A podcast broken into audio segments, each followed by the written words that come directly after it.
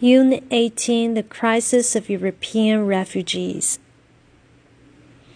The Syrian civil war has caused enormous numbers of refugees to flee across the border into Europe. As the bombing and battles continue to rage on in their hometown, tens of thousands of Syrians have found that their best chance of survival is outside their own country. Unfortunately, not all of the members of the European Union, EU, are welcoming the refugees with open arms.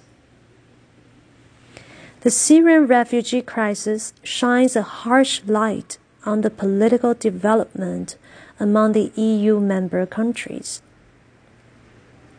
With well functioning systems in place to find homes and jobs for the refugees, Nations like Germany, Denmark, and Sweden are willing and able to welcome more than their fair share of refugees.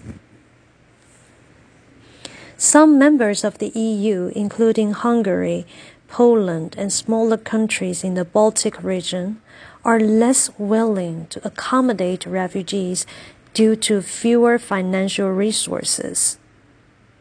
They feel they should not be expected to take in as many refugees for fear that too many immigrants will cause conflicts among citizens.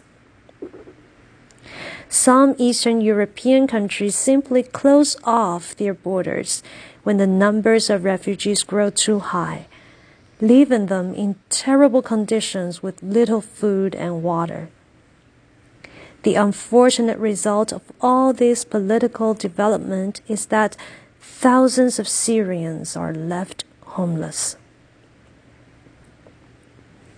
While the Syrian civil war proves that some conflicts cannot be contained, people will still do anything necessary to bring their families to safety.